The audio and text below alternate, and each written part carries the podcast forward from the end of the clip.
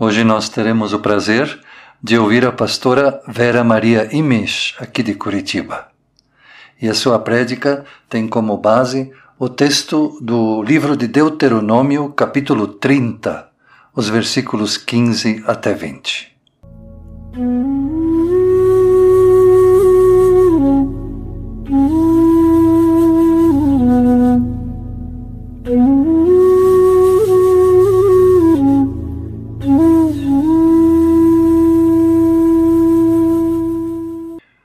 Hoje eu estou deixando que vocês escolham entre o bem e o mal, entre a vida e a morte. Se vocês obedecerem aos mandamentos do Senhor nosso Deus, que hoje eu estou dando a vocês, e o amarem e andarem no caminho que ele mostra, e cumprirem todas as suas leis e todos os seus mandamentos, vocês viverão muito tempo na terra que vão invadir e que vai ser de vocês.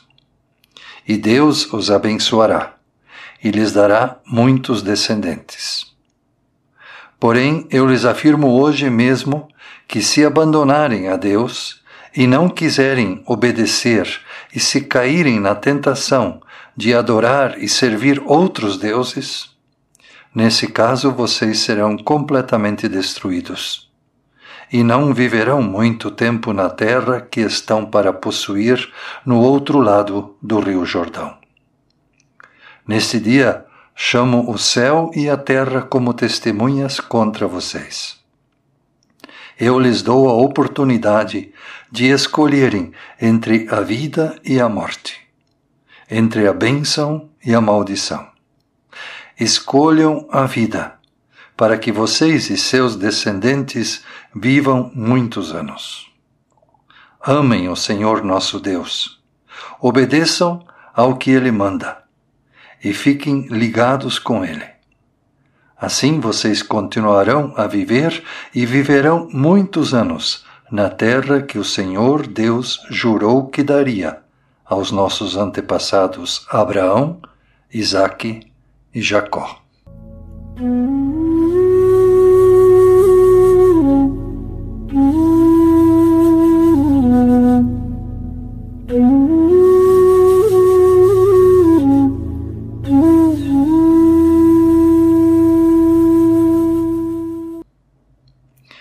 Bem-vinda, pastora Vera Maria Emes.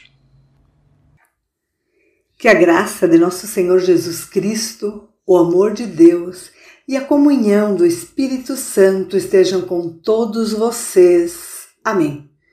Caros irmãos e irmãs em Cristo, vês que proponho hoje a vida e o bem, a morte e o mal. Quem de nós aqui neste domingo de culto não diria imediatamente: escolho a vida e o bem, é claro?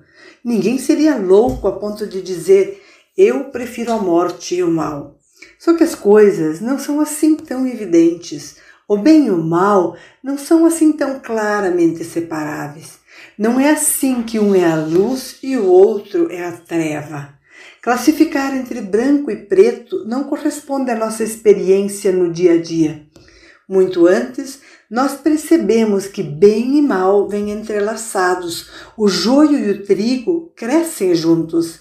Quem é pai e mãe tem muitas histórias para contar sobre isso quando se trata da educação dos filhos e filhas. Deuteronômio mostra claramente o poder de nossas opções para a nossa vida e para a vida de outras pessoas. Era assim com o povo de Israel no Antigo Testamento e continua sendo assim em nossos dias. Que escolhas temos para fazer ao longo da vida? Como nos orientamos para fazer tais escolhas?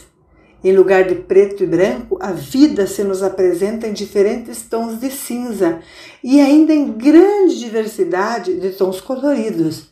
São raras as oportunidades onde bem e mal são claramente distintos. Esta escolha é uma opção de vida ou morte. O texto do Antigo Testamento confirma que para nós luteranos é uma questão de fé, a liberdade de escolha. Mas será que tenho essa liberdade para escolher e optar pelo que eu quero, em detrimento do outro e dos projetos de Deus para este mundo, para a nossa vida? Será que esta liberdade é ilimitada? No texto de Deuteronômio, Deus conclama Israel para decidir-se pela vida e o bem, a morte e o mal, a bênção e a maldição. A opção da vida e do bem está ligada ao cumprimento do mandamento do amor. Amar a Deus acima de todas as coisas. Confiar que é lâmpada para os meus pés e luz para os meus caminhos obedecer aos mandamentos e aos ensinamentos de Jesus. Como fazemos isso? Fazemos escolhas todos os dias ao longo da nossa vida. Mas a partir de que e do que orientamos estas escolhas? Qual é a base? Qual é a âncora para estas decisões? Todo o capítulo de Mateus, especialmente o nosso texto, Jesus segue ensinando sobre o valor do caráter ele deseja que seus seguidores sejam pessoas agradáveis a Deus, que busquem viver corretamente no mundo. Jesus propõe o cumprimento da lei na perspectiva de Deus e não na perspectiva humana, como está acontecendo. Que as nossas escolhas sejam pautadas pelos ensinamentos que ele nos deixou. Ele convida para o cumprimento da lei visando ao diálogo, a relacionamentos respeitosos que evitem a ira e a discórdia. Atritos familiares são muito comuns. Discórdias com vizinhos ou pessoas com quem trabalhamos igualmente são normais. Ninguém quer ser explorado, ninguém quer ser feito de bobo e humilhado. Jesus lembra que não dá para estar em conflito com o irmão e a irmã e ao mesmo tempo dar ofertas generosas no templo para aplacar a ira de Deus. Ele propõe restabelecimento das relações rompidas e ou estremecidas. Ele ordena que primeiro se busque a reconciliação com o próximo e depois se volte a ofertar. E que as questões conflituosas não fiquem para depois, mas sejam enfrentadas, buscando solução e paz antes que seja necessária a, a interferência da justiça humana. Para Jesus, o diálogo, o entendimento precoces evitam desgastes necessários e rompimentos. É o que é o que deseja, é o seu desejo que busquemos a concórdia e o perdão. Se pensarmos em nossas relações familiares, certamente percebemos que muitas coisas seriam evitadas se logo nos desarmássemos e se logo buscássemos o perdão e a concórdia. Muitas vezes vamos cultivando mágoas, rancores, consideramos que estamos com razão e por isso não damos o passo inicial para o perdão. Perdão não tem a ver com o que o outro pensa e se o outro deseja ser perdoado.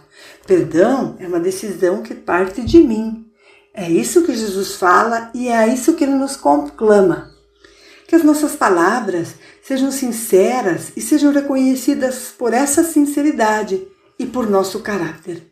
Que não seja necessário jurar sob testemunho, mas que com seriedade e constância, sem mudanças de ideia, a cada momento tenhamos credibilidade aos olhos do mundo.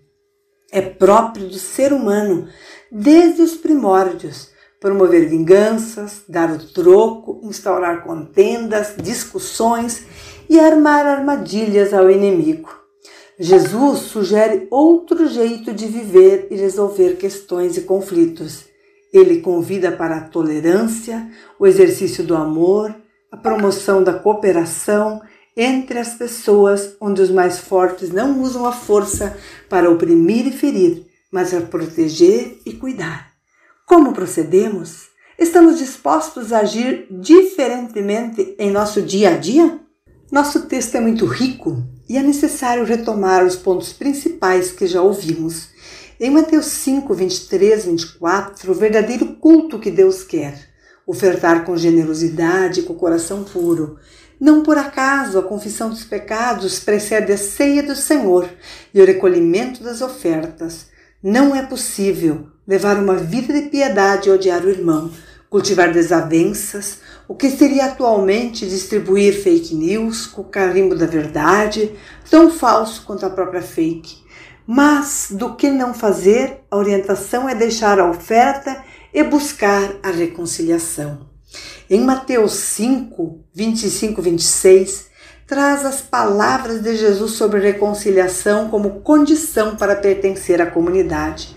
Reconciliar-se o quanto antes para não criar uma bola de neve que somente cresce e nos afasta de Deus. Reconciliar-se ante a menor controvérsia, porque não é possível seguir adiante carregando ódios, desavenças e conflitos. Em Mateus 5, 27 a 30, apresenta os mandamentos de não adulterar, nem com o desejo para não pecar e contaminar o coração.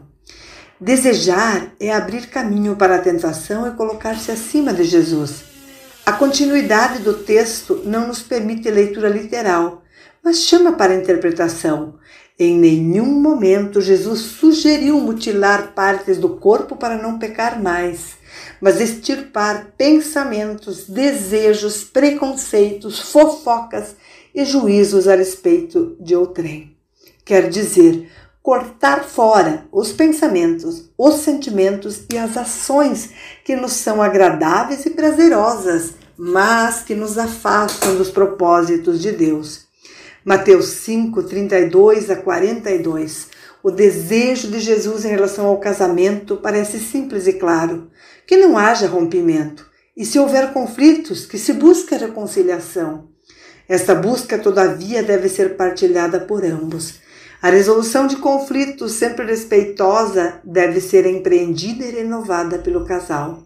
Quando isso não acontece, o divórcio pode ser inevitável e certamente causará dores e sofrimentos, tanto para o casal como para os filhos. Esse processo deve ser administrado com zelo, com respeito, cuidado, ética e muita oração. Tanto que para que Deus perdoe pelos erros e a fraqueza, quanto para vencer a tentação de abrir guerra contra o cônjuge e atingir filhos e filhas. Reconstruir a vida com outra pessoa está no plano de Deus. É uma segunda chance e deve ser acolhida com alegria e com humildade. Em Mateus 5, 33 a 35, viver e andar retamente em conformidade aos mandamentos, reinterpretados a lei do amor e da justiça, tão cara que aparece sete vezes no Evangelho de Mateus, indica que devemos prezar pela coerência entre a fé e a nossa vida, de tal forma que sejamos reconhecidos e respeitados por essa coerência. Que o nosso sim seja sim, que o nosso não seja não. Encerro com um texto do filósofo Mário Sérgio Cortella que nos diz e que nos faz pensar sobre os conteúdos da nossa xícara da vida. Ele diz assim: Tu vais andando com a xícara de café e de repente alguém te empurra, fazendo com que derrames café por todo lado. Por que derramaste café? Porque alguém me empurrou. Resposta errada. Derramaste café porque tinhas café na caneca. Se tivesse chá, teria derramado chá. Portanto, quando a vida te sacode, o que tiveres dentro de ti vais derramar. Pode ir pela vida fingindo que a tua caneca é cheia de virtudes, mas quando a vida te empurrar, vais derramar o que na verdade existir no teu interior. Sempre sai a verdade à luz. Então terás que perguntar a ti mesmo: o que há na minha caneca? Quando a vida fica difícil, o que eu vou derramar? Alegria, agradecimento, paz, bondade, humildade ou raiva e amargura? Palavras e reações duras? Tu escolhes. Agora trabalha para encher a caneca de gratidão, de perdão, de alegria, de palavras positivas e amáveis, generosidade e amor para com os outros. Pelo que estiver na tua caneca, tu serás responsável. E olha que a vida te sacode.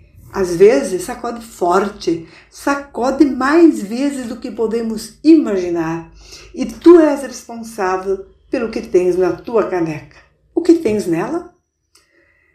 Acrescento que para nós cristãos é necessário alimentar a nossa fé diariamente, como uma poupança que nos prepara para os dias difíceis é necessário encher a nossa caneca com o fruto do Espírito, que é amor, alegria, paz, longanimidade, benignidade, bondade, fidelidade, mansidão, domínio próprio.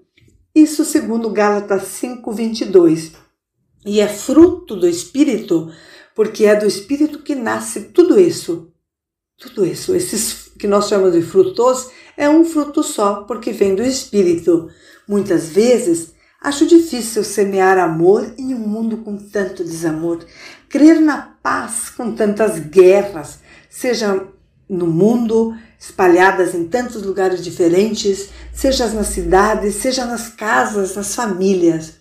Neste momento eu lembro que de fato sozinha eu não sou capaz, mas eu também lembro que eu não estou sozinha, que tenho um Deus que sempre está comigo e que me fortalece com o seu amor e me dignifica com a sua graça, que tenho uma comunidade com a qual eu caminho que me fortalece e me anima a prosseguir que me dá ânimo e força nos dias difíceis, nas adversidades.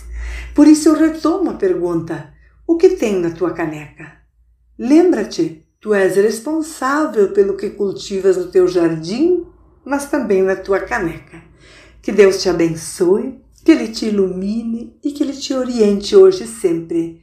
E que assim seja e que a bênção de Deus seja abundante na tua vida, na minha vida na nossa vida.